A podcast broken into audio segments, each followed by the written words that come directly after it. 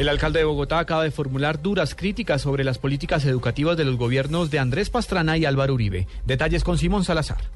El alcalde de Bogotá, Gustavo Petro, arremetió contra el expresidente Andrés Pastrana y el hoy senador Álvaro Uribe. Calificó las reformas educativas emprendidas por ellos como políticas de destrucción. Pero las más importantes, las de Pastrana y las de Uribe, destruyeron la jornada única. Incluso antes de mi administración, empezó a haber un proceso de reconstrucción. El mandatario distrital manifestó que está dispuesto a colaborar para que los logros obtenidos en materia de jornada única se extiendan por todo el país. Simón Salazar, Blue Radio.